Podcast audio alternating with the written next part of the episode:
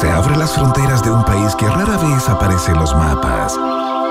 Un país donde siempre brilla el sol y muchas veces la realidad supera a la ficción. La ficción. Un país con historias y una fauna local únicas. Un país abundante en bichos raros y ejemplares exóticos. Bienvenidos a Un País Generoso en Rock and Pop 94.1 con Iván Guerrero y Verne Núñez.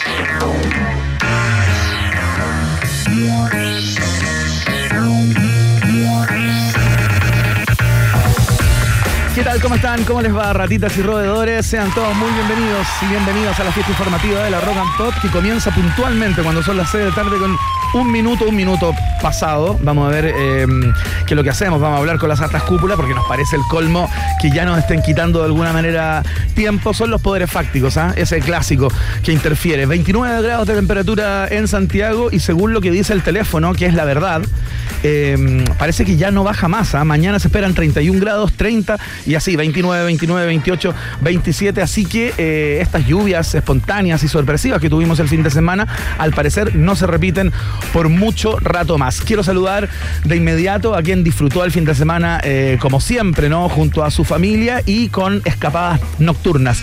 Señoras y señores, el señor de la noche, Verne Núñez, ¿qué tal? Así es, ¿cómo estás, Iván Guerrero? Porque la bestia está dormida, está dormida, pero está ahí.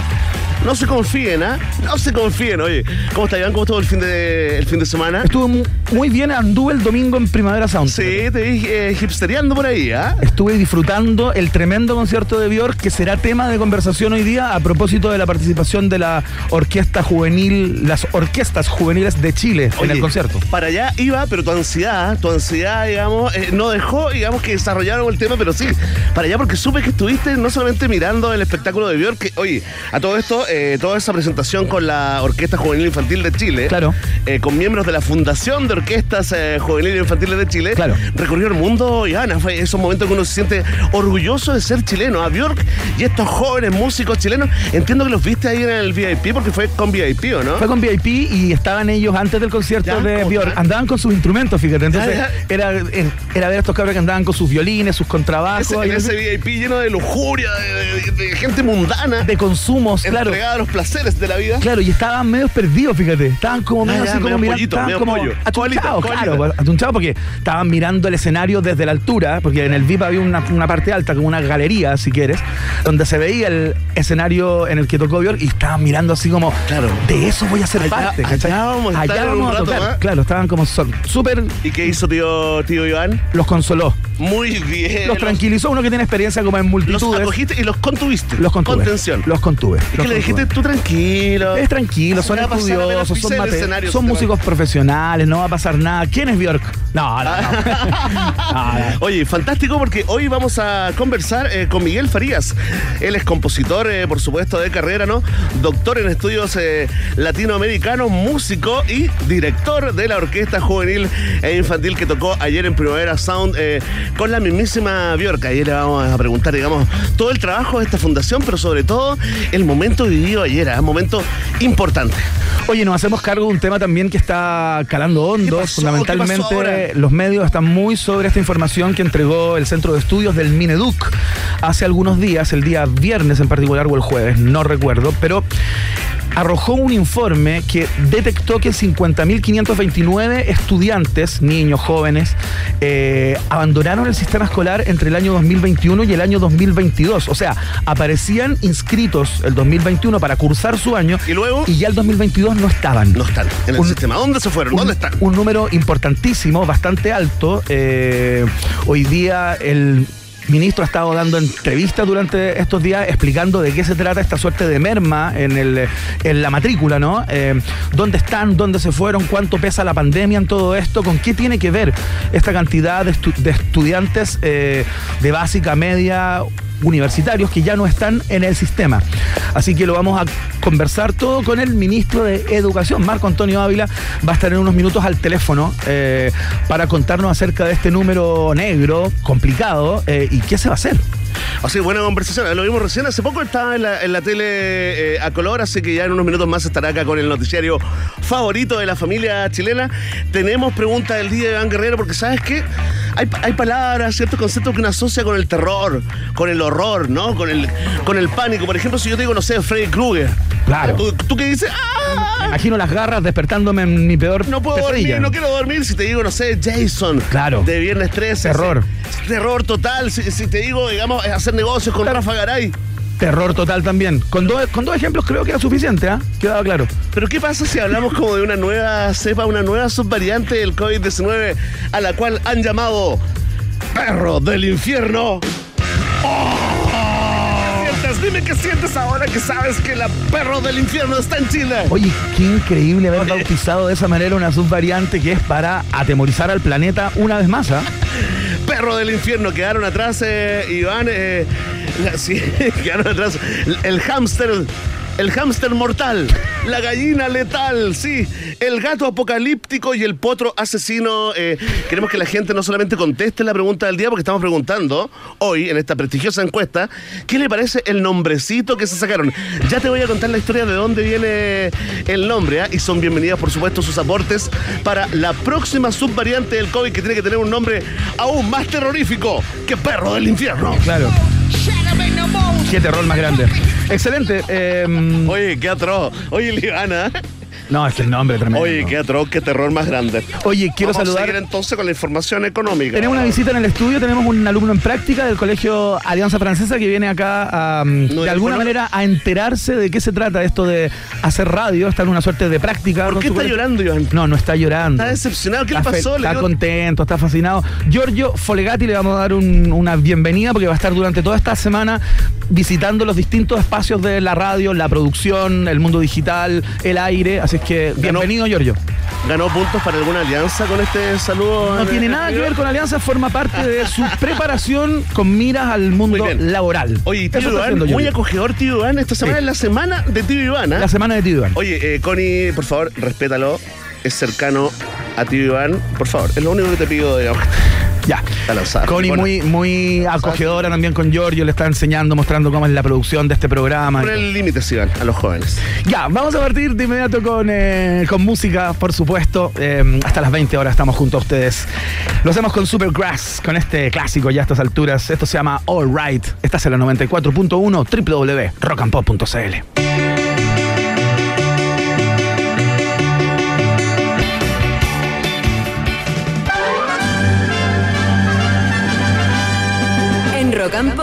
Tienes un permiso 24-7 para la pregunta del día. Vota en nuestro Twitter, arroba Rock and Pop, y sé parte del mejor país de Chile. Un país generoso de la Rock and Pop. Atención, atención.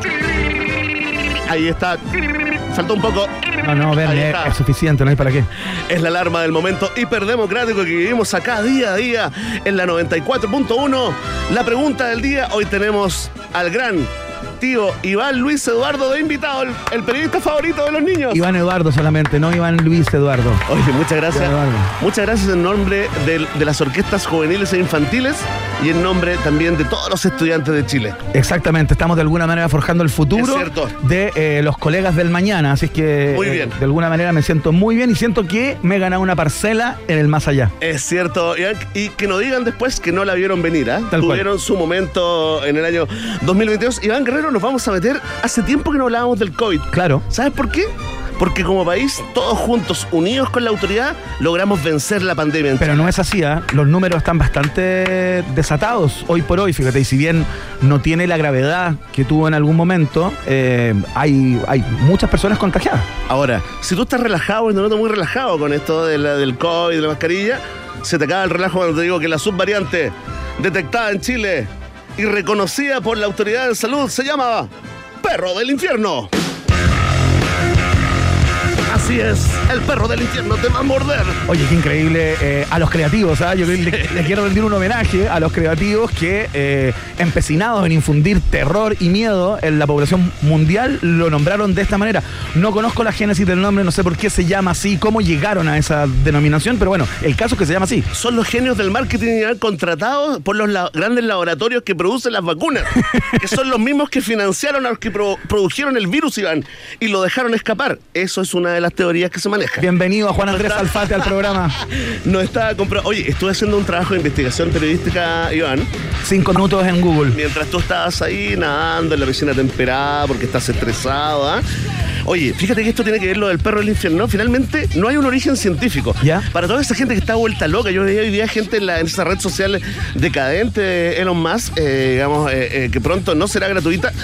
Veía gente diciendo, oye, pero esto no tiene ningún sustento científico. ¿Dónde hay un- una voz científica? Bueno, y efectivamente, señora, señor, no hay sustento científico. O sea, tenían razón. Es un nombre. de sufrir, pare de sufrir ahora. Perfecto. ¿Y qué pasó con el abecedario griego? Porque estábamos en Omicron, esta es una variante de Omicron, entiendo. Claro. Eh, ¿Qué pasó con esos nombres? ¿Sabes dónde surgió este nombre? ¿Dónde? Finalmente en las redes sociales, Iván. No te puedo creer. Claro, la- hay, hay alguien, hay genios que están por ahí totalmente anónimos o tal vez son profesionales de esto, ¿no? Claro.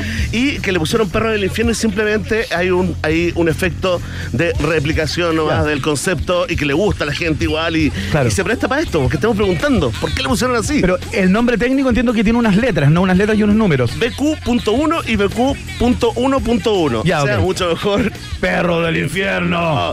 Oye, se le bautizó así, lo que pude eh, investigar, eh, porque hicieron un símil en, en, en alguna de las primeras de las conversaciones originales con Cancerbero, este perro de Hades, ¿no? ¿Ya? El dios de los muertos, el que está encargado de cuidar la puerta al más allá. Y eso es todo lo que te puedo decir, digamos. Perfecto, o sea, viene, tiene una un, tiene un origen eh, basado en la mitología griega. en la mitología griega. Por ahí, de repente, por ahí, ¿ah? Por ahí. Por ahí se mete al abecedario, claro, hay algún vínculo. nexo. Oye, pero ya está, porque eh, produjo polémica, muchos comentarios, y te estamos preguntando a ti, ¿no? ¿Qué te parece el nombrecito de esta variante? no? Claro. Así siempre relajado los lunes, ¿ah? Sí. Sí, para que te vamos a hacer pensar si es el mejor día de la semana. Temas cotidianos. Uno deja el trabajo ese fin de semana tan trabajado. Extenuante, ¿ah? ¿Cómo está en tu hombro, Iván? Estoy mal, estoy La con espalda, el sí. rotador muy dañado de tanto cargar al niño y ¿Cuántas tengo esculturas Lego hiciste? ¿Cuántos, tengo- cuántos Lego hiciste fin de semana? demasiada, estoy con una, yo creo que ya con una discopatía en, el- en la vértebra 4 y 5 que, que me, que me incomoda un poco, así que Sí. me tomo este lunes como el comienzo de las vacaciones. Atención, fabricante de preservativos, que hay un espacio, ¿ah? Hay un espacio de marketing en este programa, ¿ah? Gente muy arrepentida de haber formado familia. ¿ah? No, no es mi caso. ¿eh? No, sí sé, tampoco mujer escuchando. Sí, yo sé, porque sí, la cagué, la cagué. Atención, atención. Esperemos que, esperemos que estén escuchando otro programa. No, porque ella es fiel a este programa. Le gustaba mucho el de Comparini con Marco Silva. Eh, mira, la verdad, no, yo creo que no lo he escuchado. Sí, era como una Pero forma ya no de- está ese programa. Una forma de molestarnos, yo creo. Ya no está ese programa, Sí, ¿cierto? sí. No sé, po. Mira, qué lástima. Atención, si a ti el nombrecito perro del infierno te parece bien, porque de alguna forma así se motiva a la gente para que se vacunen más, marca la alternativa. Ah, Ahí está tío Iván, el favorito de los niños. Si tú crees que este nombre tiene... si, tú que- basta ya. Si tú crees que este nombre tiene, tiene eh, digamos, eh, una intención, ¿no? Si tú crees que nos quieren controlar con el miedo, controlar nuestras mentes, mantenernos ahí en la caja, si piensas así, marca la alternativa. Ve. Ahí está, Iván. Si tú crees que esto es perfecto para el negocio, o sea, conspiranoia. Si tú ves acá que todo tiene que ver con el negocio, con comprar más vacunas, ¿no? si piensas así, marca la alternativa. Sí. Y atención, ¿ah? y si tú, a ti te hablo, ¿ah? si tú diste por superado el tema COVID en tu vida, marca la alternativa. De. Ahí está. Hay una alternativa para ca- cada forma de pensar. Si tú no piensas así, queremos decirte que estamos abiertos a tus comentarios con el hashtag Un País Generoso. Exactamente, si tiene alguna otra idea de otro nombre que pudo haber impactado de mejor manera o de peor manera, Es cierto. solo tienen que instalarlo ahí en arroba rock and pop. ¿Sabes por qué? Porque Vox Populi, Vox Day, en Un País Generese. Excelente, vamos a escuchar música, ya está sonando. Son los Kaiser Chiefs. Esto se llama I Predict a Riot. Acá en la 94.1 www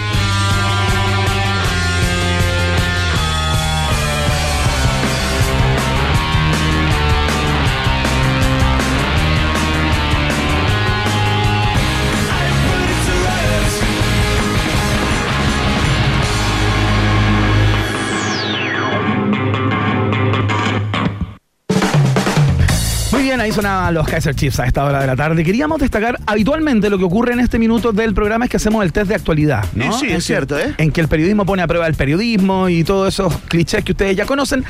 Pero nos quisimos tomar un momento para destacar a una ministra de Estado de excepción. Es cierto, Iván, ¿sabes por qué? Porque el país está convulsionado, la región también, el mundo. Solo se destaca el error ajeno, lo negativo, ¿cierto? Pero hoy queremos destacar realmente esos líderes que nos gustaría tener acá en este país. Son ese tipo de ministros que se acercan a su pueblo de alguna manera con sensibilidad, que generan esperanza, que dan oportunidades y chances a un pueblo oprimido por la inflación, como está pasando con muchos lugares del mundo. Cierto.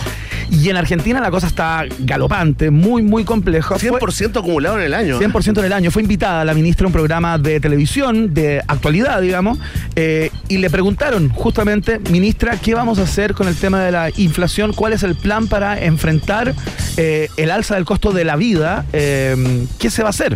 Y la ministra no halló nada mejor que decir que este mes no se iba a hacer absolutamente nada porque ella esperaba que Argentina ganara la Copa del Mundo para luego ponerse a trabajar por la inflación en, Argentina. Y la destacamos en un país generoso, la ministra del Trabajo, lamentablemente de Argentina, ¿no? De Chile, Raquel Kelly Olmos. Si usted no nos cree esto, digamos, eh, por favor, tenemos... Eh, tenemos el registro, ¿ah? Tenemos el registro audiovisual, pero ustedes solamente lo van a escuchar porque esto es radio. Eh, dale, ven a ver, ponle play. Permiso. Dale, dale, dale, vení, Kelly, vení que... Después seguimos trabajando con la inflación, pero primero que gane Argentina. Primero, estaba, segura que aunque sea por una cuestión de corrección política, todos me iban a decir, no, que me importa el mundial, que baje la inflación y después vemos. ¿No? ¿Qué decís? Yo considero que hay que trabajar todo el tiempo por la inflación. ¿Ya? Un mes no va a ser una gran diferencia y en cambio desde el punto de vista anímico, de lo que significa para el conjunto de las argentinas y los argentinos queremos que Argentina sea campeón. Ahí está, ahí está. Las declaraciones de esa lideresa nace una líder mundial. Esas son las lideresas que necesita el mundo, ¿no? ¿Qué diferencia va a ser un mes? ¿viste? toda la razón, boludo. Este mes dediquemos a, ver el mundial, la Argentina La Argentina sea campeón y ahí vemos cómo sacamos la cabeza del agua. No nos vamos a complicar ahora, ¿viste?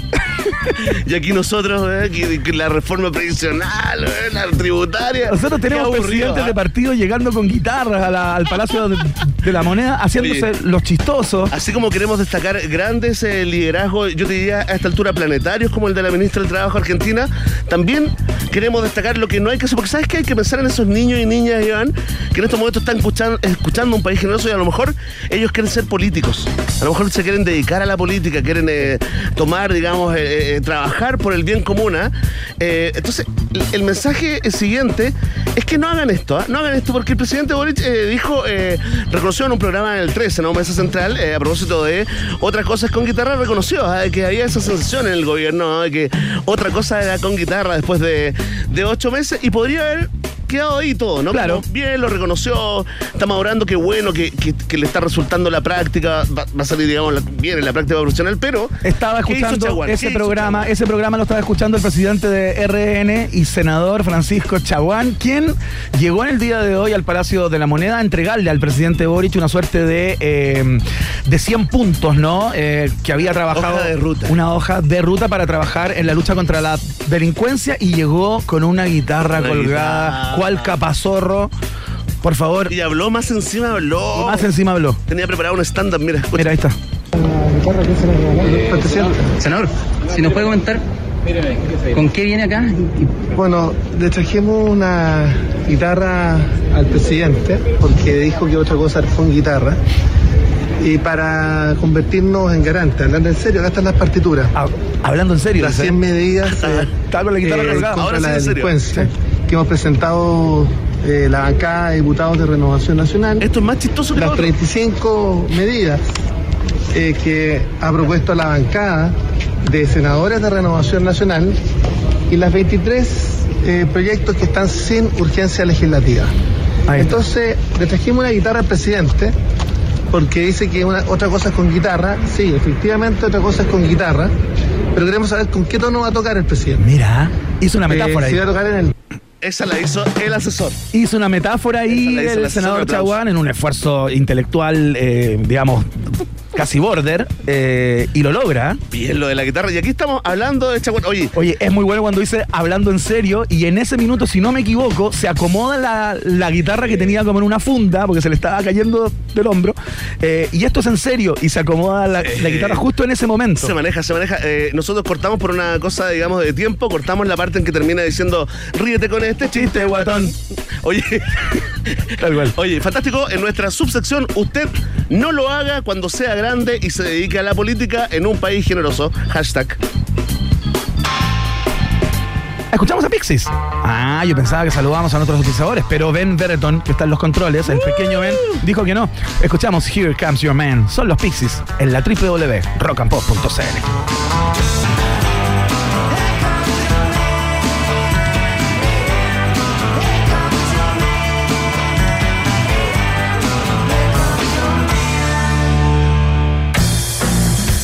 saludamos a Jack Daniels a esta hora porque en Jack Daniels saben sobre etiquetas, saben bastante. Lo único que hacen es limitarte, a menos que crees tus propias etiquetas. Si no, ¿por qué crees que son un Tennessee Whiskey? Es hora de crear tu propia etiqueta. Haz que cada momento cuente. Jack Daniels está en el país generoso.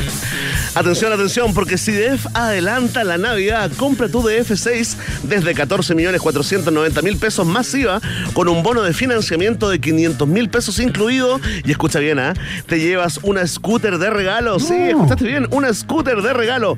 Además, compra con crédito y paga la primera cuota el año 2023. Conoce más en CIDEF.cl, garantía de confianza. CIDEF está en un país generoso. Qué lindo regalo, ¿ah? Te lleva un scooter aparte. Camioneta y scooter así como mi amor, traje algo. Claro, traigo un regalito. Muchos matripuntos, ¿ah? Pero absolutamente, imagínate la cantidad de matripuntos. ¿Buscas un lugar donde almorzar con tus compañeros y, o compañeras de trabajo? Anda a conocer el nuevo menú ejecutivo de Hotel Nodo. Descubre nuevos sabores. Más información en la www.hotelnodo.com o en su cuenta de Instagram, arroba Hotel Nodo. Hotel Nodo es el hotel del país generoso. Atención, ratitas, ¿quieren ir a Miami? ¿Quieren ir a Miami? Y a- además de regalo, ¿sí o no? Sí, entonces escucha esto porque puedes volar a Miami con Rock and Pop y Sky que te llevan a la Ciudad del Sol con la flota más nueva de América. Entra ahora mismo a la bóveda Rock and Pop 30 años en rockandpop.cl y sigue las instrucciones. Sí, a ti te hablo, rebelde. Gracias a Rock and Pop y Sky podrás ganar dos viajes a Miami para disfrutar de la playa, el sol y la música a Miami con Rock and Pop y Sky. ¿Lo escuchaste? En un país generoso. Eh, Bernet llegó la temporada de conciertos. eh, ayer tuvimos uno muy muy, de muy buena calidad. Y díganme que no es fome cuando te quedas sin gigas y no puedes grabar, hacer videos o, o sacar el audio por último de tus artistas favoritos. Todo pierde sentido, Iván, pero tengo la solución para eso. ¿Cuál? Te agrego a mi plan de Entel ahora mismo, amigo. Con los nuevos planes adicionales te sumo. Puedo añadir a quien quiera con los mismos gigas, minutos, SMS y roaming que yo. Y por solo 9.990 pesos cada uno. Increíble, qué bicoca. Mientras más planes sumes, mayores serán los descuentos en el total de tu boleta. Qué buena, fantástico. Que todos tus planes sean Entel, porque te conviene. Entel contigo en todas. Está en el país generoso también. Nos vamos a la pausa. Y a la vuelta ya estamos conversando con el ministro de Educación, Marco Antonio Ávila, a propósito de este número que apareció, ¿no? La, la gran cantidad de ausentismo escolar, más de 50.000 jóvenes entre el 2021 y el 2022 dejaron la escolaridad. ¿De qué se trata todo esto? ¿Qué tan preocupante es este número? Eh, ¿Y qué se va a hacer? ¿Cuáles son los planes para que de alguna manera esos niños, niñas y, y adolescentes vuelvan al sistema escolar? En minutos, con el número uno de la cartera. No te separes de la 94.1. Después del corte, Iván Guerrero y Verne Núñez siguen izando con solemnidad la bandera de un país generoso en Rock and Pop. Iván Guerrero y Verne Núñez continúan en busca de los ejemplares más singulares de nuestra sociedad. Sigue protegiendo nuestra flora y fauna exótica. Un país generoso en Rock and Pop. Muy bien, se los contábamos al principio del programa de hoy. Hace algunos días, eh, el, eh, el, Centro de Estudios del Mineduc eh, detectó que 50.529 estudiantes abandonaron el sistema escolar entre el año 2021 y el año 2022. Digamos, alumnos que estaban matriculados el año 2021 ya no aparecían este año 2022. La cifra es que está un 24% por sobre el número que se tenía el año 2019. Al parecer es un problema importante. Eh, no, no sabemos cuáles son los factores eh, que pueden tener que ver con esta suerte de deserción, pero queremos saber cuál es el diagnóstico que hace el ministerio y cuáles son las rutas de alguna manera para, eh, para volver a atraer a esos estudiantes al sistema escolar. Verne Núñez, ¿con quién estamos?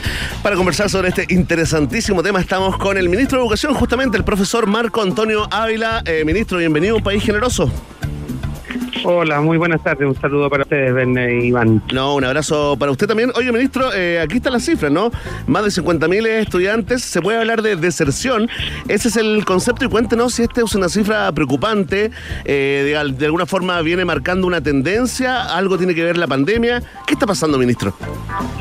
Sí, mire, dos cosas. estamos hablando de más de 50.000, 50.529 estudiantes eh, a ver, datos bien importantes. En primer lugar, Chile ha tenido un, eh, alrededor de siempre 40.000 estudiantes. Esa es como voy a decirlo así, no, no deja de ser compleja o preocupante una cifra tan alta, pero la tendencia siempre, históricamente en Chile, ha sido de alrededor de 40.000 estudiantes que están desescolarizados o excluidos. Nosotros evitamos hablar de deserción porque parecía que fuera una decisión personal, ¿no? ¿Ya? Eh, claramente aumentado, ¿no? Y nosotros observamos que esto puede ser efectivamente una repercusión también, ¿no es cierto?, de la pandemia. Obviamente significa que muchos de estos estudiantes, especialmente estudiantes de educación media, y del rango superior, es decir, estudiantes entre 15 y 17 años, son finalmente quienes están mayormente desescolarizados. Ese es el aumento del 24% respecto del año 2019, que es el último año que se mide. Ajá. ¿Mm? Oiga, ministro, y respecto de las causas, ¿no? Porque usted dice, claro, eh, suena, es una palabra como muy grande o muy gruesa hablar de deserción, porque claro, pareciera algo voluntario, ¿no? Como una decisión. Pero ¿cuáles son los elementos, los factores? Yo me imagino que ustedes están haciendo algún tipo de trabajo de campo, digamos, para investigar qué es lo que está pasando y cuáles son las causas de por qué los, los estudiantes están dejando eh, la escolaridad, ¿no? Eh, ¿qué lo que, ¿Cuáles son los elementos que juegan ahí? Sí, quizás, mire, hay una que está relacionada con otro fenómeno que nosotros hemos estado enfrentando en el último tiempo, que es el de la inasistencia grave. Eso quiere decir, ¿no es cierto?, muchos estudiantes que un día van a clase, otros no, a veces van dos días, saltan otro, ¿no? Y entonces, primero, una cosa más estructural, y es que probablemente la pandemia y la posibilidad de la conexión telemática ha hecho que muchas familias entiendan que la educación no necesariamente es eh, tan valiosa o que no es obligatoria o que no necesariamente asistir todos los días eh, puede ser una contribución y de ahí a que en el fondo alguien tome la decisión finalmente de dejar de asistir porque la escuela no aporta, ¿no? Eh, pienso usted que aquí nosotros estamos hablando también de un porcentaje importante de estudiantes que no conocemos, ¿no es cierto?, el detalle que ha optado por exámenes libres, familias que empezaron a educar en sus casas, los homeschool, todas estas cosas que en el fondo tienen que ver con tendencias eh, no asociadas a vulnerabilidad o a pobreza directamente, sino a decisiones familiares respecto de nuestra. Oiga, lo segundo, ah, perdón. Lo segundo es el conjunto de, de especialmente mujeres que han empezado a realizar labores de cuidado, en apoyo, por ejemplo, a sus propias familias, sus propias madres, ¿no es cierto?, que tienen que salir a trabajar. Entonces, cuando pasa esto, ¿no?, que en la escuela empieza como a tener cierto valor, eh, un poquitito, no sé, tan, tan no, no, es valioso, ¿no? Recuerde que esto es una construcción social de largo plazo. Claro. Entonces, la, bueno, mira, ¿sabes que no es tan importante que la escuela? Mira, mira, durante la pandemia estuviste dos años fuera, ¿para qué vas a volver? O, dar los exámenes libres, o más el próximo año. Entonces hay una, una valoración social sobre la escuela, ¿no? Y en el caso de hombres muchas veces, o mujeres también, puede ser en ambos casos, que han eh, decidido ir al mundo del trabajo probablemente informal en apoyo a las familias, dado, ¿no es cierto?, la crisis económica. Recuerde que estamos enfrentando una situación de recesión bien importante de, de, de aporte, ¿no es cierto?, más concreto. Mm. Oiga, eh, ministro, al parecer, al parecer esto tiene que ver eh, igual con el concepto de familia, ¿no? en ciertos casos, digamos, decisiones que se toman en grupo, acá a uno se le parecen como, como los padres, es que, es que existen, se le parecen así como conceptualmente. Eh, ministro, ahora, si está relativamente claro el diagnóstico, ministro, ¿qué se podría hacer? ¿Qué medidas se pueden tomar para que esos alumnos, digamos, vuelvan al sistema, eh, si es que hay alguna experiencia previa eh, en la cual eh, se puedan basar, ¿no? ¿Cómo se puede competir con la tentación de abandonar el sistema educacional? Sí, mire, varias cosas, no solo qué se puede hacer, sino más bien qué estamos haciendo. Nosotros Claro. lo primero que hicimos fue eh, partir con un, un sistema de reportabilidad que eh, nos permitió poder entregarle a cada establecimiento educacional del país, todos los centros educativos, fíjense usted que nosotros tenemos alrededor de 11.500, 11.700 establecimientos en el país reconocidos, a todos esos establecimientos nosotros les entregamos un reporte cada dos meses en donde aparece primero la asistencia y la inasistencia estudiante por estudiante de cada de, de, de todos los cursos de todos los niveles Ajá. ¿no? entonces eso permite que la escuela tome acciones muy concretas nosotros hemos más o menos tenemos antecedentes de que un 60 70% de las comunidades han, han comenzado a generar acciones en torno a esos resultados eh, a, a los datos que tienen no esto esto siempre yo lo explico así esto es uno a uno esto no no es solo una campaña comunicacional, no es que yo ponga a todos los artistas de la tele o yo mismo que salgamos Claro. todos los días en el diario, en la tele diciendo, mire, importante. Esto es una pega uno a uno, es decir, cada escuela, cada centro educativo, cada director de colegio tiene que generar estrategias asociadas, ¿no es cierto?, a la revinculación. Y lo primero es asegurar la asistencia de todos sus estudiantes, que eso aparece en ese informe, en el reporte. Y lo segundo es buscar a esos estudiantes, porque el reporte además le entrega a usted el estudiante que está. No, no sé, del año 21, ¿no es cierto? El estudiante Iván Guerrero venía al colegio, el 22 no está. Claro. Entonces yo me pregunto, hay un número telefónico, llamo a la familia de Iván Guerrero, pregunto por qué no vino, sé si el caso se trasladó de región, si tiene una situación familiar compleja, si tuvo que salir a trabajar para apoyar a la familia y veo la manera, ¿no es cierto?, en que puedo ir asegurando ese cupo dentro del establecimiento para que el estudiante vuelva. Ajá. O sea, esto, como le digo, es un trabajo uno a uno, ¿no? Eso es lo primero. Lo segundo que hemos hecho es que hemos estado señalando ahora eh, a todos los CEREMI, de eso que los secretarios regionales ministeriales, Sí, sí. la conformación de mesas de trabajo en cada región con sostenedores. ¿no? Eh, obviamente que es un trabajo bien grande, porque usted tiene que ver que los sostenedores en regiones como la metropolitana son, no sé, 58 alcaldías, más los, los que son los que tienen particulares subvencionados. Pero lo importante es que cada Ceremi se reúna con sostenedores o representantes de sostenedores para ver cuáles son las estrategias que están haciendo para hacer volver a esos estudiantes. Ajá. Oiga, ministro Ávila, ¿sabe lo que me preocupa de alguna manera de, eh, de uno de los elementos que usted entrega y lo, y lo instala como una posible causa, digamos? Es esta pérdida de confianza en la relevancia o en la importancia de la, la escolaridad como, como, Sí. como institución. La clase presencial. O sea, lo encuentro mucho más grave que, que cualquier otra causa, digamos, eh, porque es más difícil de capturar y es más complicado de, de reencantar, ¿no? Si hay, si hay una desconfianza respecto de la, de la importancia que tiene estar en aula, eh, vivir la experiencia escolar, eh, estamos medio hasta las masas, pues, ministro. Mire, esto esto tiene, no no no quiero chutear por, por decirlo de alguna forma, Sí. pero esto viene hace mucho rato estudiándose, ¿no? Hay un fenómeno de pérdida de valoración social. Ya.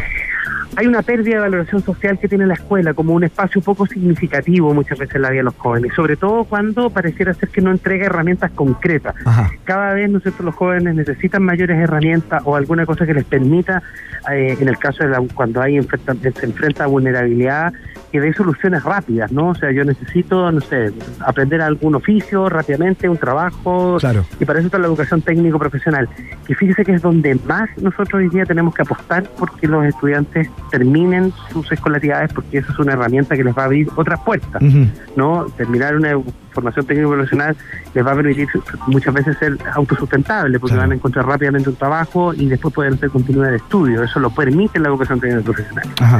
Pero como usted dice, hay una hay una pérdida de valoración de la escuela. ¿Y, la, y qué es lo que hizo el COVID? ¿No es cierto? Dado el distanciamiento, la cantidad de tiempo y meses que estuvimos fuera de las escuelas, y eso vino a ratificar, ¿no? Parecía que la escuela no era tan importante, si al final había un par de conexiones de horas al día.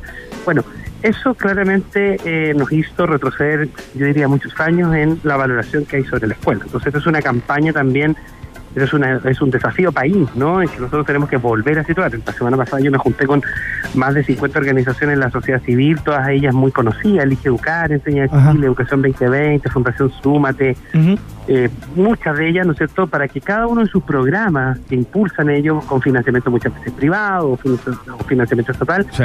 Tenga un componente asociado a la valoración de la escuela y a lo importante que es en la vida de cualquiera de nosotros haber pasado por esta institución tan importante que nos habilita para poder incorporarnos a la sociedad. Sí, porque bueno, y que los colegios también, los establecimientos eh, asumen e integren eso también, que se sientan importantes. Ministro, eh, no puedo dejar que se vaya, que terminemos esta conversación sin traspasarle eh, la inquietud de mucha gente, mucha audiencia ¿no? que está escuchando esta conversación. a propósito de los liceos emblemáticos, se, se repite una pregunta que me hacen llegar eh, por DM, es gente que tiene a su hijo allá, eh, o parientes, hermanos, primos, la verdad que están, están preocupados, digamos, por, por esta, em, este excesivo poder eh, que han tenido, digamos, los alumnos que la verdad no quieren estudiar, no quieren, digamos, y no dejan estudiar al resto, profesores y directores que se sienten medio secuestrados, ¿no? y una comunidad escolar que está como media asustada, digamos. ¿Cree usted que llegó la hora, digamos, es partidario de intervenir los liceos emblemáticos, ministro? A ver, mire, yo creo que yo creo que están siendo, no sé si la mejor palabra es intervenido, pero están siendo eh, acompañados, vamos a decirlo, ¿no? Eh, en primer lugar, porque aquí hay dos tipos de soluciones. Nosotros lo que hemos hecho junto a la ministra Toá y el subsecretario Monsalve es distinguir cuáles son los temas asociados a lo educativo y cuáles son los temas asociados a seguridad. Los educativos, lo que hemos recogido es todo lo que los estudiantes nos han señalado durante todo este año y que han tenido distintas vías de solución ya en marcha. Como por ejemplo el mejoramiento de las raciones entregadas por la JUNAED, donde muchos de los estudiantes tenían razón. Efectivamente, eh, había que hacer una fiscalización mucho más exhaustiva respecto del servicio que estaban entregando distintas empresas. Un huevo más una taza de leche no es un desayuno, ¿no? Probablemente no era lo mejor para el desayuno, y eso es cierto, ¿no? Que son causales, yo no estoy justificando la violencia con eso, sino que estoy diciendo ya, todas las causas que en el fondo eh, motivan a la mayoría de los estudiantes, especialmente los pacíficos, y que es lo que han transmitido siempre los centros de estudiantes. O en este caso lo de la infraestructura. La apuesta siempre aquí es aislar a estos estudiantes. Dice usted que el Instituto Nacional tiene 4.200 estudiantes y siempre estamos hablando de cuánto, 30, 50 jóvenes. ¿Y por qué, no, lo, expulsan, eh, ministro? ¿No se puede expulsar a un, a un joven, digamos, que ha participado en hechos de hay violencia? Hay estudiantes expulsados. Hay estudiantes expulsados con la aplicación del, del RICE o Reglamento Interno de Convivencia Escolar. Hay estudiantes expulsados.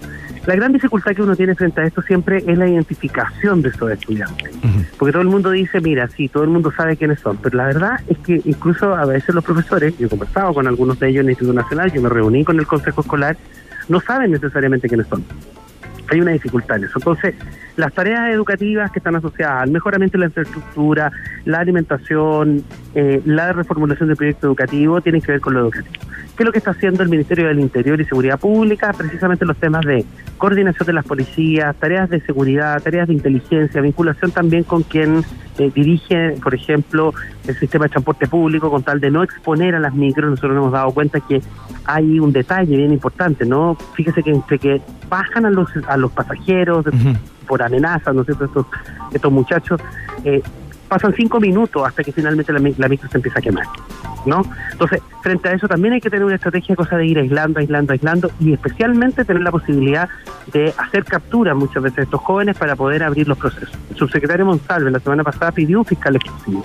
Nosotros estamos confiados en que ese fiscal exclusivo, más las labores de inteligencia que realiza la policía, nos va a permitir no solo aislar, sino que además de eso tener conciencia clara de quiénes son estos jóvenes, ¿no es cierto?, que nosotros imaginamos que son jóvenes estudiantes que están optando por esta vía y que tendrán que, ¿no es cierto?, hacerse cargo de las consecuencias que implican, ¿no es cierto?, cometer hechos, hechos directamente delictuales. estamos hablando de jóvenes que son capaces, ¿no es cierto?, de rociar con benzina a un profesor o incendiar una inspectoría. La conversación a esta hora de la tarde con el ministro de Educación, Marco Antonio Ávila. Ministro, le queremos dar las gracias por tocar estos dos tópicos tan importantes para la cartera, para el país y darle las gracias también por la voluntad de siempre. ¿eh? Que, que le vaya muy bien.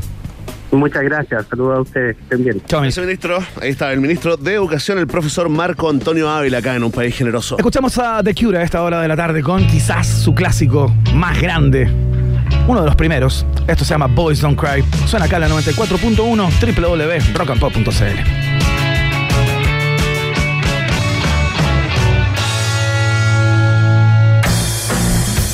Saludamos a esta hora de la tarde a Jack Daniels, porque en Jack Daniels sabemos algo sobre etiquetas. Lo único que hacen es limitarte, restringirte, a menos que crees tus propias etiquetas. Si no, ¿por qué crees que son un Tennessee Whiskey?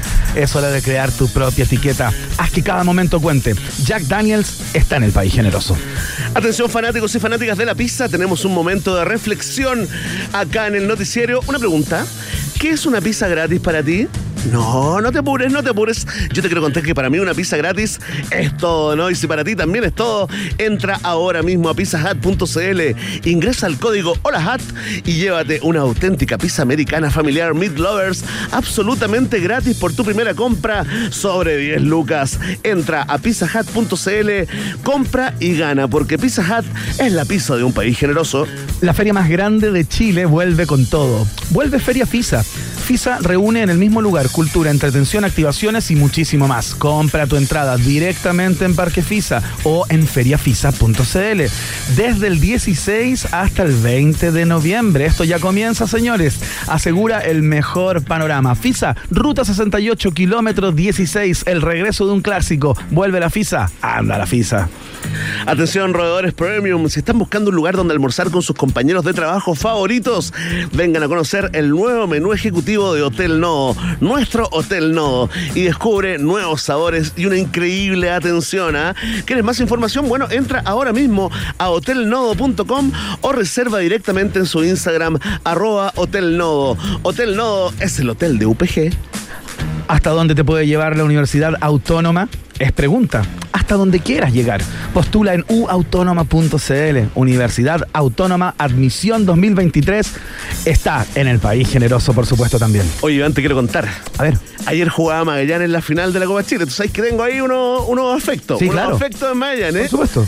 Y estaba nervioso, nervioso, nervioso. Y de repente dije, ¿cómo se me pasa esto? ¿Cómo ¿Ya? se me pasa? Abrí una botellita de pisco diablo. Ah, que te invita a ir más allá. Abrí una piscolita y me tomé una piscolita, aunque fuera domingo. Todo el mundo me dice, oye, pero si es domingo, mañana que trabajar tranquilo. Me tomé ahí una piscolita. Iván, ¿y qué pasó? Ganamos a definición a penales. ¿Viste? ¿Viste que tenemos razón? Absolutamente, porque nunca una buena historia partió con dos personas tomando agua. Las mejores historias comienzan cuando te dejas llevar. Pisco Diablo está en el país generoso. Vamos a, a pausa. Hacemos el corte y a la vuelta ya estamos conversando con el responsable de la orquesta juvenil e infantil que se subió al escenario ayer en Primavera Sound con Bjork. Tremendo proyecto, Ian Guerrero, así que ya conversaremos con eh, Miguel Farías, el director de la Fundación de Orquestas Juveniles e Infantiles de Chile. La pausa. Después de la pausa, Iván Guerrero y Berna Núñez continúan ampliando las fronteras mentales de un país generoso. Aquí en Rock and Pop 94.1.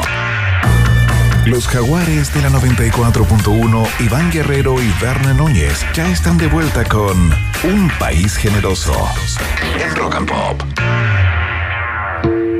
Escuchamos a un gigante a esta hora de la tarde, es el gran Tom Petty, que llega con este, uno de sus más grandes clásicos a la rock and pop, Mary Jane's Last Dance, en la 94.1.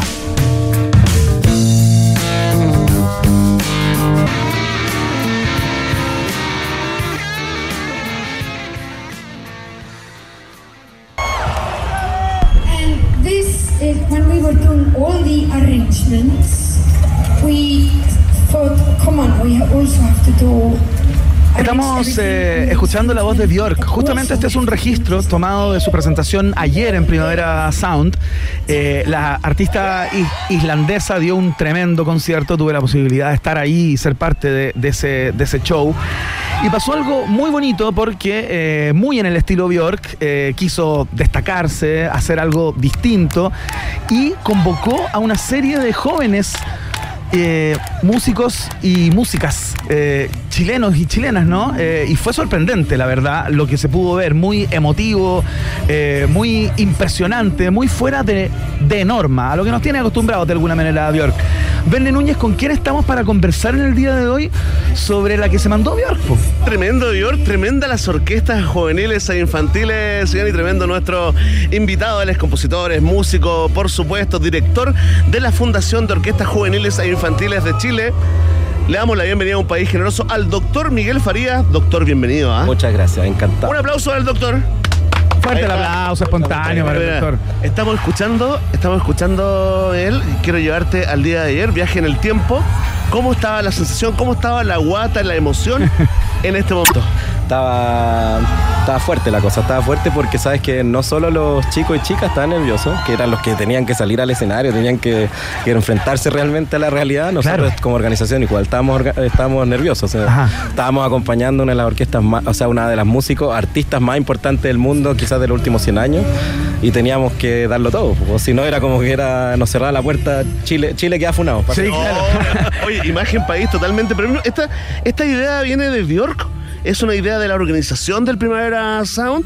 ¿O es una idea que surge de usted, Miguel? Es una, eh, mira, institucionalmente, formalmente una es una idea de la organización. A mí me contactó la productora eh, hace, hace harto tiempo eh, para decirnos que necesitaban una orquesta y todo, pero yo hace un tiempo antes yo sabía que iban a buscar orquesta porque por ahí leí una noticia que Björk se iba a pasear por Latinoamérica buscando, tocando con orquestas latinoamericanas. Ah, ya, me acuerdo ya. que en ese momento fue como nosotros, tenemos Ya, que ser nosotros. tenemos que ser nosotros. Tenemos que ser nosotros. Y tuve la suerte que un querido amigo, Enrique Rivera, que está, él dirige el MIM, me dijo, mira, yo te voy a contactar con la que andan buscando. Y fue como, todo se alineó. Yo tengo, ah, yo tengo el contacto, te Sí, dije. pero ella me contactó después y ella fu- su- fue un 7, de verdad. Me dijo, ya, mira, hablé- hablamos un poco. Obviamente. ¿Te contactó ella, Bjork? No, no, no. Björk, la- no, la, la la productora. productora. Ah, la productora, Sí, claro. Ya, ya, No estaría claro. vivo. Dije, oye, me falta decir ella, dije, oh, Bjork. Así como, aló, habló. aló, oye, Bjork te- le habló. te habla Bjork, sale.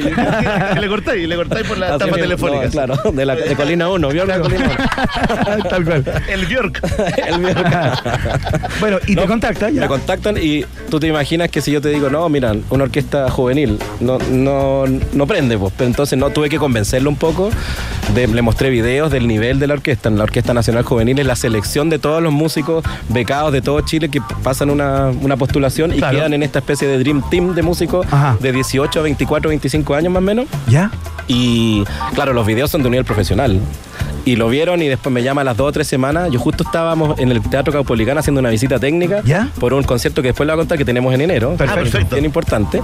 Y me llaman y, oye, todo listo, Miguel. De verdad, todo listo. Y yo me acuerdo que le conté a, a dos personas que trabajan conmigo y una no me creyó. Y como, así, después, dos o tres semanas después me dice, oye, ¿por qué me están contactando? Claro. Si vamos a tocar con Björk. No, no, pero era verdad. Oye, Miguel, cuéntanos un poco cómo se. Ya, ahí está el contacto hecho, eh, se convierte en, rea- en rea- realidad, digamos, pero otra cosa es con guitarra, como diría el Eh. presidente Boric, ¿no? Eh, Mira Chaguán, mira Chaguán entrando. porque claro, de alguna manera hay que mm, hay que concretar eso eh, y hay que entregar partituras y Totalmente. entonces, ¿cómo fue ese trabajo? Porque yo entiendo que eh, los cabros y cabras que tocaron ayer no habían tocado con Björk, o sea, no, No, hubo ningún tipo de No, ensayo no, con no. la artista, ¿no? ¿Cómo, ¿Cómo fue ese proceso? Mira, yo hay un. Bueno, Björk de partida viaja con todo su equipo musical, que es tremendo. Viajaba con el. Puros duendes. Sí, pero de tres metros. Ya, claro. Eh, con el, dire- el director musical que dirigió la orquesta, eh, Bjarni Freeman. ¿Ya? Tremendo director. nombre, lindo nombre. Increíble, increíble. Él además es director de la Ópera Nacional de Islandia. Ah, mira. O sea, de verdad es, es, un- es tremendo. Yo estuve en un capo. Y bueno, él dirige la orquesta, pero además andaban con el arreglista, que no puedo recordar el nombre, Ya. pude conversar con él. Andaban monitoreando que todo resultara bien. Ya. Ellos nos mandaron unas, un mes antes arreglos, Ya. de- del- o sea, las partituras, que increíbles, debo decir, yo como músico te voy a decir increíbles los arreglos. ¿Por qué? Venían como muy bien trabajados. Todo muy bien hecho, todo- pero además, o sea, en pocas palabras, si uno piensa, esto era una orquesta de cuerdas. Una orquesta de cuerdas como tiene un solo color, que es cuerdas. Claro. Pero uno lo escuchaba y habían muchos colores. Sí, Eso es porque el arreglo claro. está muy bien hecho, de verdad. Ah, era bien. increíble, era increíble. Bueno, y ellos mandaron todo esto, dieron unas tres semanas para que los chicos y chicas estudiaran. ¿Ya? Y el viernes anterior, es decir, el 11 fue, el 11, ¿Ya? Fue un- tuvimos un ensayo ahí en TVN, donde estamos nosotros, en un estudio, todo el día. Con el director y con el arreglista ahí monitoreando y con todo el equipo mirando que todo saliera. Todo el día, de 9 o 10 a 6 de la tarde. Perfecto. Y ahí se vio todo y después se agendó en la prueba de sonido como a las 10 de la mañana el domingo, un prueba de sonido ensayo para revisar todos los detalles. Ahí ya con Bjork. Nunca. Tampoco. Ah, no se Solo le fue en mira. el escenario. Solo- Es como Solo Luis Miguel. Iván. Si pasa por el lado tuyo, no la mires. No la mires. Sí, sí. Ya. Pero creo que a mí me dicen que es súper buena onda. Si el problema es, es como, eh, o sea, el problema, entre comillas, es que es muy profesional. Claro. Y por ejemplo, antes de los conciertos no le gusta usar la voz. Perfecto, Porque- claro. Y a mí me, me parece lógico porque entonces era como difícil, no se le podía ver, además que no sé si vieron, No, era una infraestructura que tenía. Sí, era Tienen que haberle vestido 10 personas, digamos, Exacto, ayer a exacto. Le costaba moverse un poquito. Exacto. Le costaba un poquito moverse. Oye, sí. eh, cuéntanos, eh, a propósito de, esta orquesta, ¿no? Eh, nos contabas fuera de aire hay una orquesta en cada región, ¿no? Eh, hay una orquesta infantiles, otras juveniles, como la que tocó ayer con, eh, con Bjork. Esta, esta fundación hay una, hay una, me imagino que eh, para este tipo de eventos que son extraordinarios, ¿no? Ahí tienen que armar un Dream Team. Claro. Ahí eligen a los mejores, ¿no? A los mejores de cada generación, entre los que están disponibles, ¿no? Pero, pero te quiero preguntar, son como dos preguntas en una. Como por el futuro de ese joven o esa joven músico que tocó ayer con Bjork. Uh. Si todo va bien, ¿Dónde terminan esos músicos chilenos? Digamos, ¿hacen carrera? Te estoy preguntando como el perfil promedio, lo que la, la tendencia Sí, que tú has sí. observado Sí. en este tiempo. ¿Terminan trabajando afuera, tocando en orquestas europeas? ¿Cómo es, cómo es ese futuro, esa vida que, que se viene? Hay muchos caminos, o sea, uno es, muchos siguen estudiando, ¿ah? después siguen estudiando, se especializan en algo. Claro. Es decir, a- algunos, no sé, un violista se especializa o en músico de orquesta de viola, o en solista violista, o algunos en pedagogía de. Claro. Y muchos se han ido a Alemania, por ejemplo. Tenemos, hay otros que se dedican a, a enseñar. Hay muchos que entran a orquestas profesionales. Tenemos, por ejemplo, si uno visita la Filarmónica, la Sinfónica, la Orquesta de Concepción, etcétera, uno ve que está lleno de músicos que pasaron por Foji.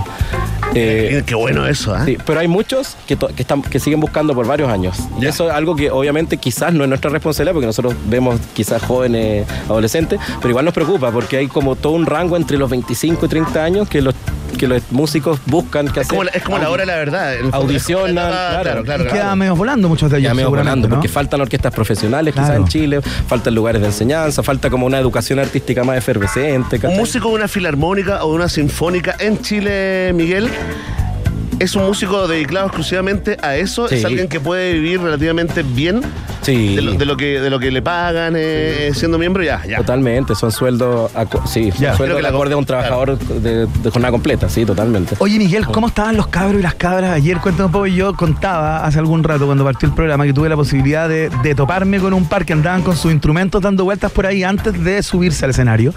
Eh, y yo conversé con una chica que tenía un violín en su mano y estaba nerviosa, estaba como, como súper como, sí, nos ¿Dónde llamaron. está la pero- barra? Te decían. ¿Dónde está la barra? No, mentira. No, no, no, no. No hemos ensayado, hemos ensayado, pero nunca hemos ensayado con Björk. Ella me contó, y yo le dije, ¿estuvieron con Björk? Y ella me dijo, no, no la hemos visto.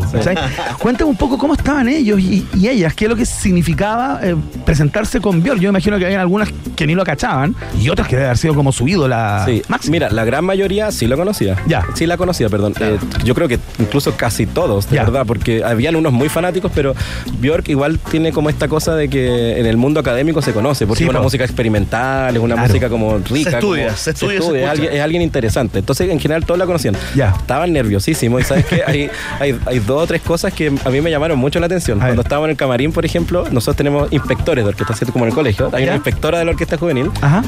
O sea, los chicos estaban, pero así como de verdad, tan como nerviosos que uno les decía algo y lo hacían.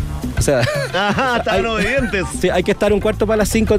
Estaban. Verdaderos autómatas. Sí. Que funciona el En un- miedo, el en un, pánico. En un momento, me acuerdo que les dijimos, hay que sacar el instrumento a las 5, por ejemplo. ¿Ya? Y lo hicieron todo. Y, se Claro, lo hicieron. claro, Y claro. nadie sabía por qué nadie te preguntaba. Porque era porque la ministra iba a andar por ahí, quizás sacar una foto, pero nadie te preguntó. Y nosotros, como que no, ojalá que no seamos, porque pueden pensar que es Björk, que bien. Claro. No, nadie preguntaba nada, lo hacían. Tú le decías algo y lo hacían. Entonces, Oye, pero estudiando, ¿ah? sacaban instrumentos y repasando. Qué buen para controlar, eh, para controlar a los, a los hijos. Hay que traer a Björk. Oye, espérate.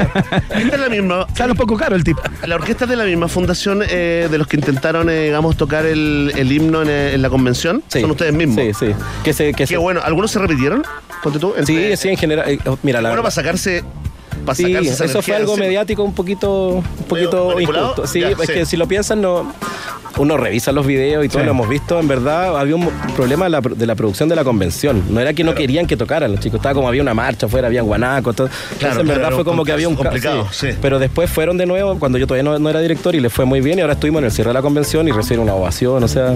Súper bien. Bueno, sí. son muy queridos eh, y, yo creo que por ahí va la, la, la- la pregunta, Iván. Miguel Faría, señoras y señores, nos acompaña en el día de hoy. Es compositor, doctor en estudios latinoamericanos, también músico y director de la Fundación eh, de las Orquestas Juveniles eh, e Infantiles de Chile.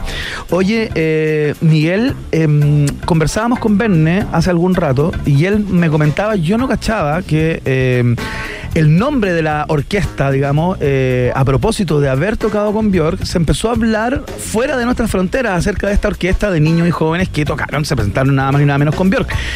¿Qué es lo que significa para la orquesta, para la fundación, digamos, posicionarse a, ese nivel, ¿no? Sienten, han tenido ya como ese retorno, ese feedback eh, de haberse presentado con un artista de la talla de Björk y qué es lo que puede pasar como en un futuro con esta orquesta, que sea a lo mejor requerida por otros artistas, quién sabe. O sea, eso es muy probable.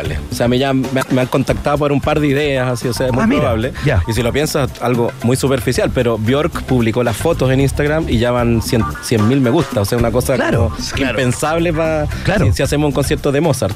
Sí, po. claro, claro. Pero, pero sabes que eh, esto igual confirma el, el gran nivel que tiene esta, esta, esta orquesta, que es la Orquesta Nacional Juvenil, como te decía, este Dream Team. Sí, sí. Y que lleva 30 años existiendo. Justamente este año, esta temporada se cumplen 30 años, y lo que te comentaba. En marzo, el 13 y 14, perdón, en enero, el 13 y 14 de enero, ¿Ya? vamos eh, a hacer un concierto aniversario, 30 años, Ajá. con toda la juvenil y vamos a invitar a, a músicos que han pasado estos 30 años por los Ah, Ya lo estamos invitando. Vamos a hacer la Sinfonía 8 de Mahler, que Ajá. tiene la fama de ser, se llama la Sinfonía de los Mil, porque en este caso nosotros vamos a tener más de 600 personas en el escenario. Tenemos 14 coros invitados. Quiero estar ahí, quiero estar ahí, niños. Miguel. Qué emocionante. ¿Dónde Estamos va a ser- buscando ¿Dónde va a fondos, ser ¿eh? eso? Estamos en el Pero- Teatro Caupolicán. Por favor, aquí Teatro nos escuchan, Caupolicán. nos escuchan inversionistas, empresarios. Eh, un país generoso. Muy pechugones, sí, es un país muy generoso. Exactamente. 13, 13 de enero en Caupolicán y 14 estamos por confirmar, pero seguramente Quinta Vergara. Si no, otra fecha en, en Santiago que lo confirmaremos. 14 de Perfecto, perfecto. Oye, qué fantástico. Eh, Miguel, cuéntanos un poquito de historia, ¿no? Mm. Eh, ¿Quién fundó eh, eh, la, la orquesta juveniles e infantiles? ¿Y cuál fue la, la influencia o la importancia de la ex primera dama Luisa Durán, la, Sí. la, la- la esposa de Ricardo Lago? Mira, antes incluso que fundarla está el maestro Jorge Peñajén, que su nombre es como muy conocido, hace, Claro. hace un tiempo incluso salió un libro, recuerdo, o sea, más hace no mucho. Él como que inspiró todo este movimiento de las orquestas juveniles e infantiles como un foco de, no solo de, de aprender a tocar violín, sino que algo social, algo Ah, mucho el más libro de. Patricia Pulitzer. Exacto, ese Bien, salió un bien. libro. Y en Venezuela, supuestamente, el sistema tan famoso donde sale esta superestrella de Dudamel se inspiró Ajá. en la idea de Jorge Peña, que ese es un mito que nunca hemos podido comprobar, pero Claro. es muy probable porque coinciden los tiempos. Pero ya después, en el, en el 92, el maestro Fernando Así increíble, hace una, una tarea titánica con gente que todavía trabaja con nosotros. Por ejemplo, está Claudio Pavés, que era la mano derecha de- en ese momento de, de Fernando Rosas. Eh, logra, como con gente que trabaja casi por, por, por el sueño, Claro, claro, de- claro. de- de- de- le, le incal- le inculca esta idea de, mira, podemos hacer orquesta en todo Chile, podemos hacer orquestas juveniles, infantiles, podemos como hacer que haya movimiento en, en todo el mundo, en, to- en todo Chile de, Claro. de orquesta. Lo logra poco a poco y hasta que en 2001, si no recuerdo, si 2001, la primera dama Luisa Durán como que acoge esta idea, conversan con Fernando Rosa. Ajá. Además que Ricardo Lago era como muy, le gustaba mucho la música Ya, clásica ya, ya, claro. y se institucionaliza. Y esto pasa a presidencia, como a cargo de la, una de las fundaciones de la primera dama. De la primera dama, y de ahí, claro, empiezan allá a reci- a recibir, eh, incluso creo que un poco antes, financiamientos del Ministerio de Cultura, que es lo que tenemos todavía. Claro. Y ya, eh, somos, ya somos como una institución. Totalmente, fíjate que son eh, una- un orgullo. Para, para este país, eh, eh, Miguel, no sé si Sí, absolutamente. Tú comparte, Iván, un orgullo totalmente, imagen de Chile y todas esas cosas Sí. lindas que queríamos proyectar, digamos, la posibilidad Sí. para un niño o una niña con talento, eh, digamos, que no viene del mundo de las oportunidades, que no, que no nació en cuna de oro, de poder formar parte de una orquesta. Totalmente. Yo lo encuentro alucinante. Y te Absolutamente. puedo decir algo, hay algo que, que es cierto. Incluso en Venezuela muchos instalan la idea del niño que era pobre y después ya no. Que eso puede ser cierto, pues hay, hay movimiento como social y todo. Sí, claro. Pero para mí lo más importante que es real, que en, que en todos los colegios haya, que se pueda practicar la orquesta, que cualquier, sea ingeniero, sea contador, auditor, lo que sea, pero hayáis podido tocar un instrumento y tocar con más gente. Cierto. Pero además, por ejemplo, con lo que pasa ayer con Björk y lo que, lo que estamos promocionando para enero, esta obra titánica. Sí, sí. Se Lo de Harry Styles. Ay, se me salió. no, ah, se me ah. salió lo de Harry. todavía no, todavía no. Ahí lo contamos. No, pero eso muestra un poco al nivel que se llega también. No es solo, no es solo que te aprendís, que te podéis Claro. compartir, sino que también podéis ser el mejor. O sea, el, el nivel que- del que se está hablando de la Orquesta Nacional Juvenil por lo de ayer, o sea, que Bjork haya confiado en una orquesta así, que se haya ido contenta, que el director haya dicho son los mejores. O sea, todo eso te dice que, que est- esto cubre mucho más de lo que pensamos. Así es. Te felicitamos, Miguel. Qué fantástico. A ti a to- y a todo el equipo, a todas las A lo- personas a que lo- trabajan a lo hace y tanto tiempo sí. en todo esto, sin duda. Eh, escucharlo ayer fue precioso. Así es que te felicito por la pega, mándale las felicitaciones a los cabros y a las cabras ahí. Que y a los profesores. Y a los profesores, ¿no? Y claro, profesores, estuvieron, ¿no? las héroes, ¿no? Sí. estuvieron espléndidos. Así que eh, muchas gracias, compositor, doctor en estudios latinoamericanos, músico y director de la Fundación de Orquestas Juveniles e Infantiles de Chile, señor Miguel Farida. Estuvo en el día de hoy conversando con Gracias. nosotros el día después de la presentación con Biol. Muchas gracias por darte el tiempo y que les vaya muy bien. ¿eh? Gracias, hasta luego. Chao. Un abrazo. Escuchamos a Gorilas a esta hora. Esto es un neoclásico, se podría decir. Suena Dare a esta hora, acá, en la 94.1. coming up, coming up, he's coming up, he's coming up, he's coming up, he's coming up. It's there. Oh.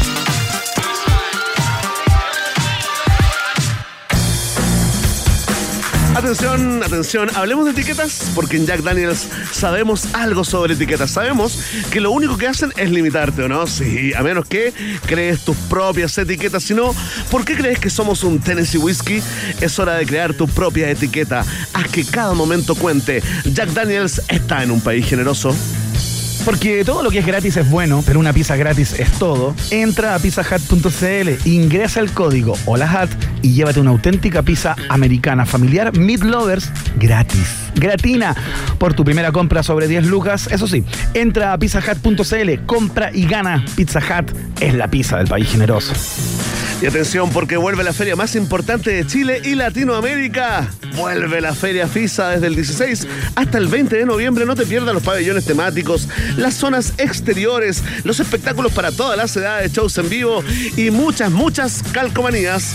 No te quedes fuera del evento cultural más grande del año. Las entradas las obtienes por feriafisa.cl. La FISA también está en el país generoso. CIDEF adelanta la Navidad. Compra tu DF6 desde 14 millones 490 mil pesos masiva con bono de financiamiento de 500 lucas y llévate un scooter de regalo. Qué increíble. Además, compra con crédito y paga la, primera cuota, digo, en el 2023. Que como todo. Conoce más en CIDEF.cl. CIDEF, garantía de confianza. En la Universidad Autónoma saben que una carrera puede enseñar muchas cosas, porque si buscas seguir aprendiendo, nunca, pero nunca dejarás de crecer. Postula en uautónoma.cl. Universidad Autónoma, admisión 2023, también es parte del noticiero favorito de la familia chilena.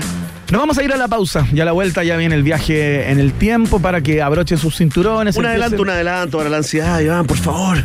Here comes the rain again. Solo eso diré. La pausa. Qué bien canto.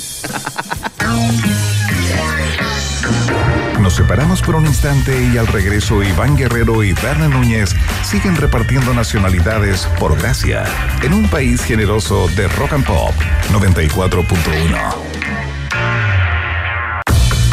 Iván Guerrero y Verne Núñez siguen intentando hacer contacto con nuevas formas de vida inteligente.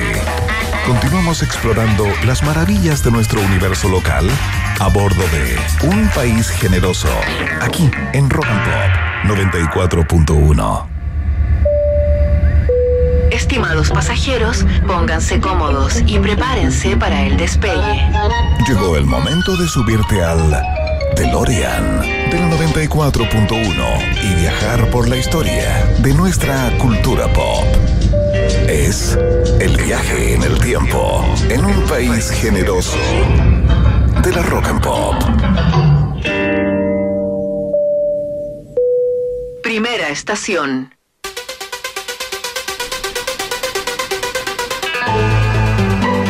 Muy bien, bienvenidos y bienvenidas al viaje en el tiempo del país generoso. Prepárense para un viaje eh, que nos va a llevar en su primera estación al año 1983, fecha en la cual el dúo eh, británico Eurythmics lanza eh, su disco Touch, que es el tercer álbum de, mm, de estos dos, eh, de pop, de new wave, eh, por ahí andaban desde el punto de vista del género. Annie Lennox y el otro, ¿ah? Annie Lennox, eh, no, pero el otro era el compositor principal sí, de, de la banda, digamos. Mal ninguneo, injusto. El señor Stewart, que no me sé el nombre de pila, pero su apellido es, es- No, no, no, no, no, no es Rod. Precisamente no. Pero bueno, el tema es que estamos escuchando esta canción, no porque haya salido como single un día como hoy, sino porque es la más destacada o la más conocida o la más eh, bullada de este disco Touch, que se convirtió en el primer número uno en el Reino Unido del dúo. eh, y también alcanzó los top 10 en los Estados Unidos. Fue un disco que si bien no tiene temas tan conocidos para, para Chile, qué buena canción, ¿o no? Este sí, a ver, suele, suele, suele, ven. ¿Qué me gusta? ¿Qué me gusta esta banda? Qué buena es, ¿eh? Qué buena que. A mí siempre ¿Se le puede decir banda o hay que decirle dúo? Porque es más Banda, técnico, banda, está bien. Eh, a mí los- lo que siempre me ha pasado con Eurythmics es que la encuentro una banda como luminosa, como media oscura, como que genera unas atmósferas medias como tétricas. ¿Hay Mira, cachado? mira, mira. A mí Por me la da voz- como por esa la voz sensación. de- Sí, de como, por los arreglos en general de la banda, como, como parte. ¿Te como- acuerdas de los Juegos Olímpicos? Me, me- En la prueba del barco. Sí, pues que salía a increíble. conquistar Ese a mascarón de prueba. Claro, a mí me, me generan como inquietud. Ya, o sea, ya. pero me encantan, digamos. Pero claro, te entiendo. Una cosa rica, oscura, Me genera una cosa rica. O sea, Sweet Dreams are made of this. Eh, habían alcanzado el éxito ya con esa, con esa, con ese tema cuando sale este disco Touch con este, con este clásico, ¿no? Eh, bueno, incluye varios sencillos como Who's That Girl, como Right by Your Side eh, y Here Comes the Rain Again, que es el que estamos escuchando. Y el videoclip de Who's That Girl, que es una canción no tan conocida acá en Chile, pero que fue uno de los singles, tiene una particularidad porque aparecen grandes estrellas. Aparece la futura esposa de Stewart, que luego fue una de las integrantes de Bananarama. ¡No! Esta banda de pop británico también, de estas Bien, tres bien, chicas. bien. Y aparece Meryl Streep, eh, que se puede ver junto a Stewart al principio de este video. ¿Cachai? Como Tremendo, buena trivia. Sí, una cosa, una cosa para el fanático y la fanática. Una cosa para el fanático y la fanática. Meryl Streep ahí metida en los videos de Eurythmics. Tremendo temón. Tremendo temón y el que viene no se queda atrás. Mira, esta es la siguiente estación. Próxima estación.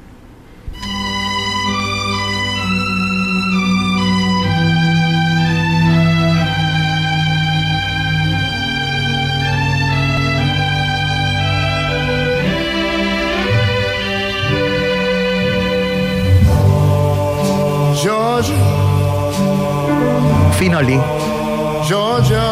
Estamos escuchando a, al jefe, ¿no? Al gran Ray Charles, que en el año 1960, antes que aparecieran los Beatles, para que te hagan una idea, llega al número uno del Billboard con esta canción Georgia on My Mind, que popularizó eh, Ray Charles, no es de él. eh, es de, un, es de un compositor llamado Huggy Carmichael. Sí, pues rescató mucho, rescató mucho Roy Charles. Con letra de Stuart Gorrell, que es una canción que se grabó por primera vez en el año 1930. O sea, una canción como con, con larga data.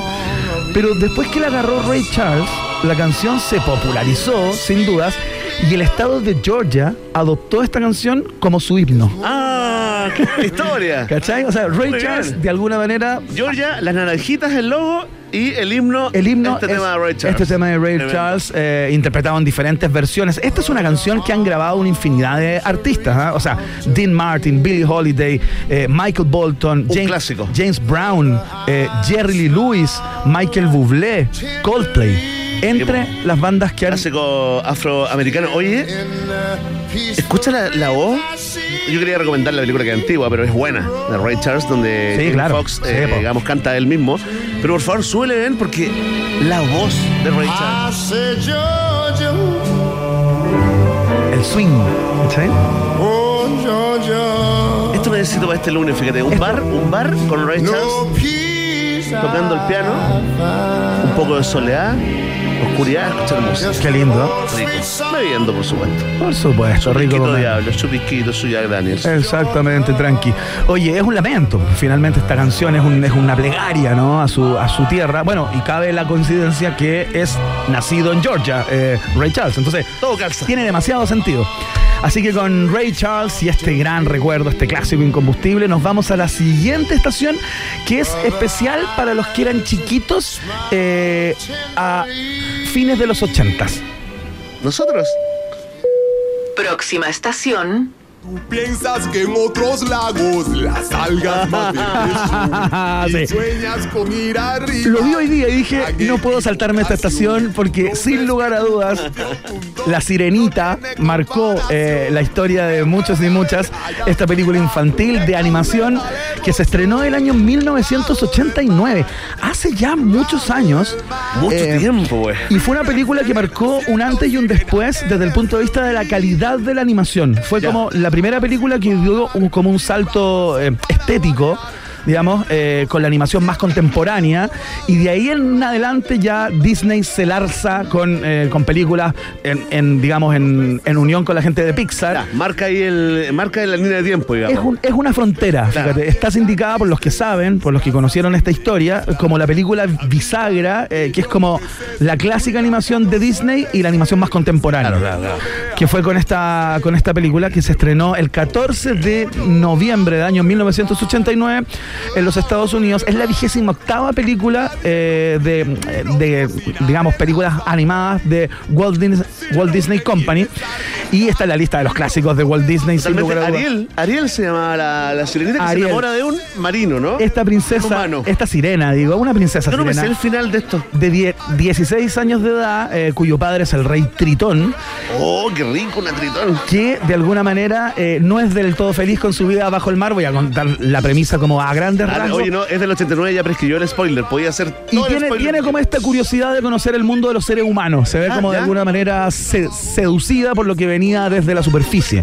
¿no? Entonces en algún momento empieza como a coleccionar cosas que encontraba bajo el agua, escondida, ¿no? Porque todas las personas a su de decían, claro, Quería ser humana. Quería ser humana. Mira como Ponyo de Miyazaki. Oye, espérate. Bueno, es una metáfora se conocen, se enamoran, ocupada. Se enamoran, pero al final se quedan juntos o no, vean. No quiero contar eso porque Ah, ¿en es spoiler. La gente se enoja. No, pero Connie, Connie. A mí me han mandado como. Se quedan juntos el, el- el- la, pes- la pescada, la merlucita, la merlucita con. A ver, Connie.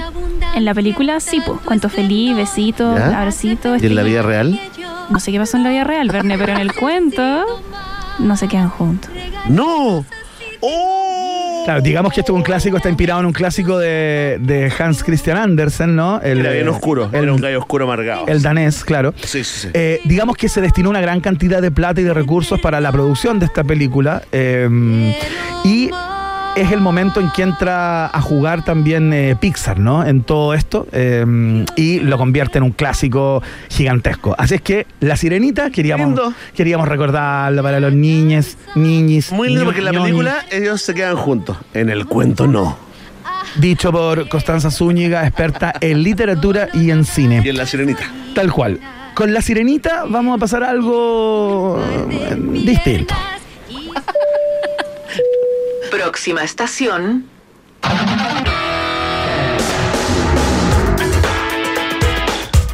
Tremendo recuerdo, Iván. Tremendo videoclip. Bueno, justamente Sí, eso es lo que estamos recordando en el día de hoy, porque en 1991 eh, patea el tablero nuevamente Michael Jackson cuando estrena el video de Black or White, este video eh, que fue estrenado simultáneamente en MTV, BET, VH1 y Fox. eh, lo que le dio eh, las calificaciones de Nielsen más altas hasta ese momento, eh, así como también en el Brigitte top. Nielsen. En el top, of- no, pues esta, esta consultora. En el top of the pop de la BBC en el Reino Unido, se estrenó un poco después, pero tiene la particularidad que fue dirigido por el señor John Landis, quien previamente había dirigido Thriller. Listo. Una ¿Cachai? sociedad creativa. Y, y aparte tiene el juego, o sea, y tiene otra novedad que a- hacia el final del video hay un recurso que se utiliza que es el del morphing, eh, que, es una, que, es, que es este recurso en el cual se ven las caras que, que van cambiando de rostro cuando se mueven al ritmo de la música, ¿no? Eso, eso, eso es la gracia del video, de hecho, eso, eso es lo que la rompió. Si usted no lo ha visto muy joven o, o estaba en otra cosa en esa época, Claro.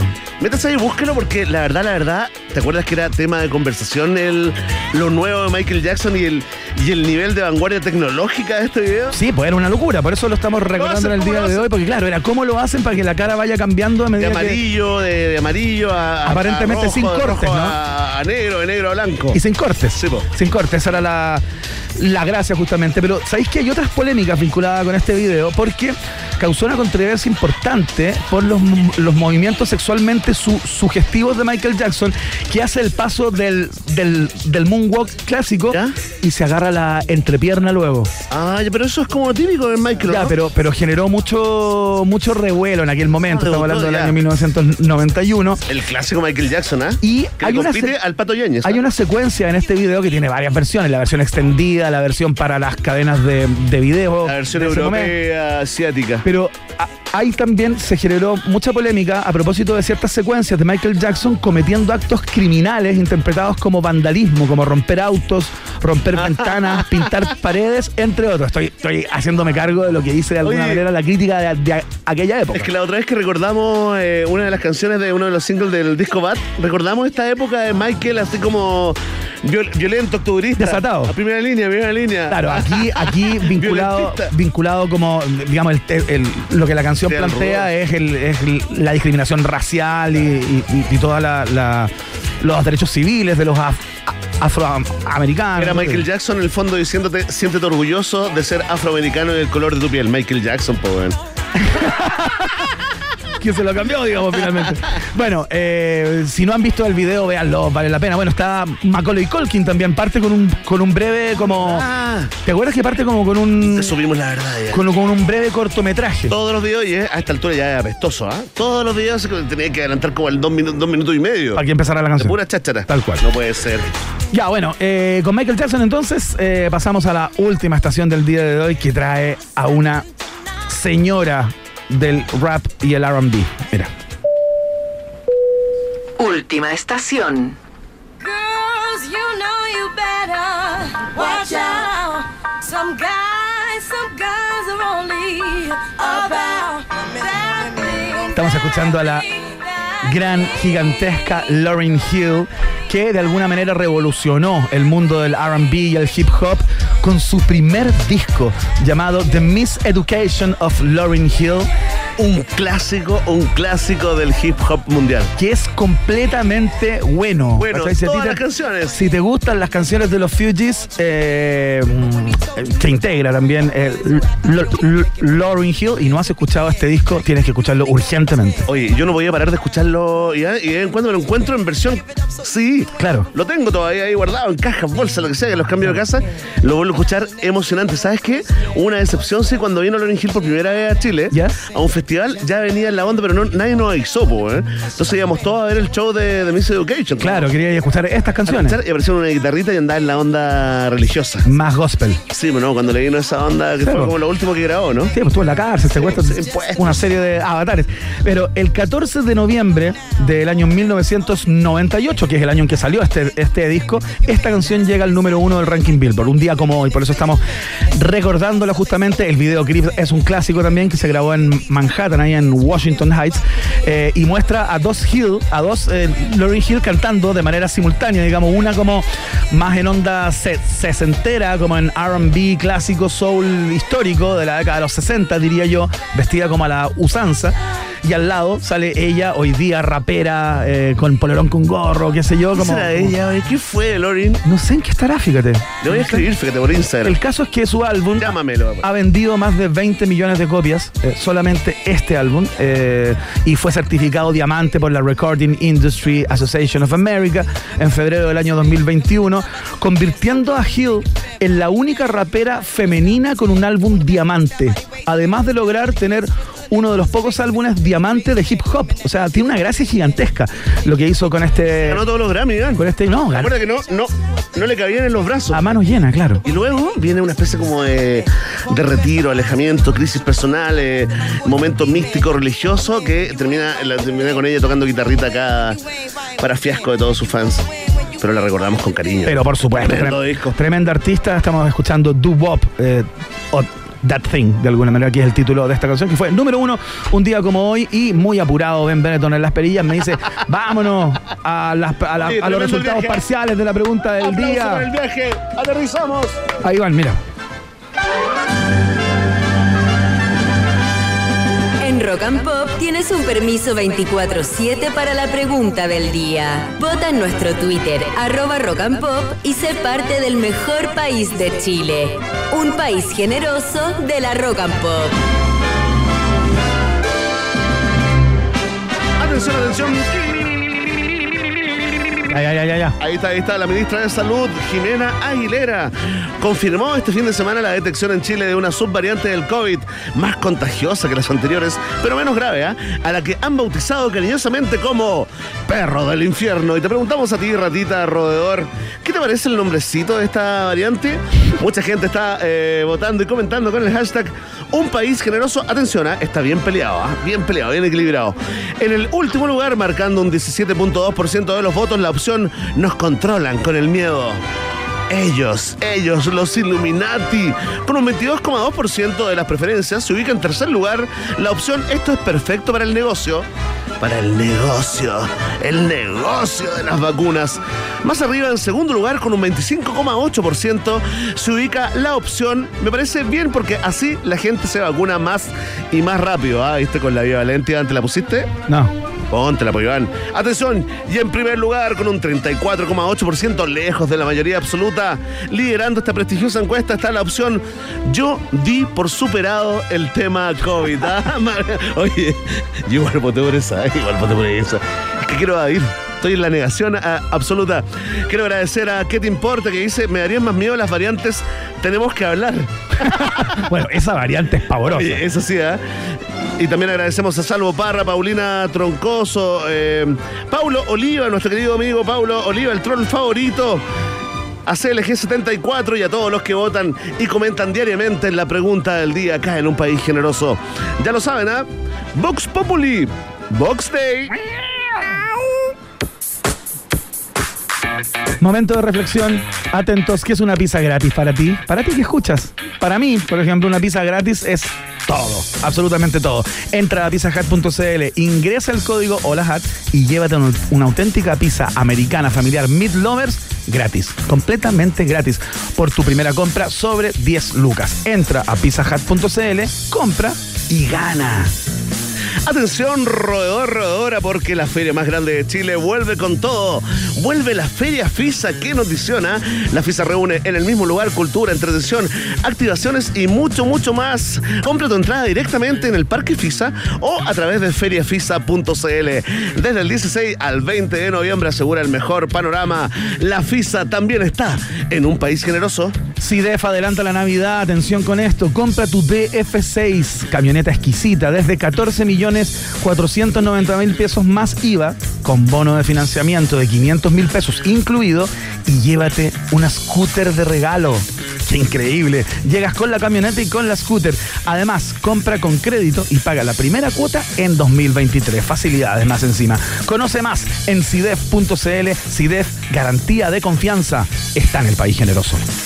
¿Hasta dónde te puede llevar la Universidad Autónoma? Te preguntaréis. Hasta donde quieras llegar. Postula en uautónoma.cl. Universidad Autónoma, admisión 2023. Es la universidad del país generoso. ¿Has escuchado alguna vez alguna historia, Verne Núñez, relevante, sorprendente? Eh, ah, esas, eh, esos viajes del héroe que partió con dos personas tomando agua. Absolutamente ninguna, Iván. Porque no, por supuesto es imposible, porque hay que atreverse a ir un poco más allá. Es a donde te invita Pisco Diablo. Las mejores historias comienzan cuando te dejas llevar. Vence esos temores, supera las cortapisas y haz aquello que muchos dicen, no, es imposible. Anda un poco más allá. Tú puedes con Pisco Diablo. Lo puedes conseguir, estás en el país generoso. Fantástico consejo de vida eh, que le das a, a los jóvenes y las jóvenes que escuchan un país generoso, tío Iván. Muchas gracias, ¿eh? sobrino Verne. Comenzamos a despedir el programa. Le damos a- las gracias a Ben Brereton que estuvo en las perillas. Uh, Eh, mucho mejor que Emi, el hashtag con el cual estamos compartiendo la transmisión de hoy. Nuestro Hashtag querido mucho Ben. mejor que Emi. Impecable en el día de hoy, ahí en el- los controles en Houston. Y eh, Constanza Zúñiga, como siempre, en la producción periodística de este espacio. La gatita del programa. Ya, eh, nos encontramos mañana, Ben Núñez, a las 6 de la tarde. Tenemos semana larga hoy día. Qué mal gusto eso, trabajar cinco días. ¿ah? Qué ordinario, pero bueno, hay que hacerlo, Iván. La Bueno. vida es así. Es así. Mucho calor para mañana. pre- pre- prepárense. Hay gente que está planteando, no recuerdo haber sentido tanto calor en mucho tiempo como el que sentí hoy, fíjate. Mira, Gente bien, que leo en Twitter. bien, pregunta del día de mañana. ¿Cuánto calor sintió usted? ¿Mucho? ¿Muchísimo? ¿Poco? Lo normal. Listo. Está hecha. Listo, o sea, se imprime. La pausa, chao. O sea, aquí la pausa nos vamos, chao. La pausa, pero 24 horas, ¿ah? Sí, chao. La feria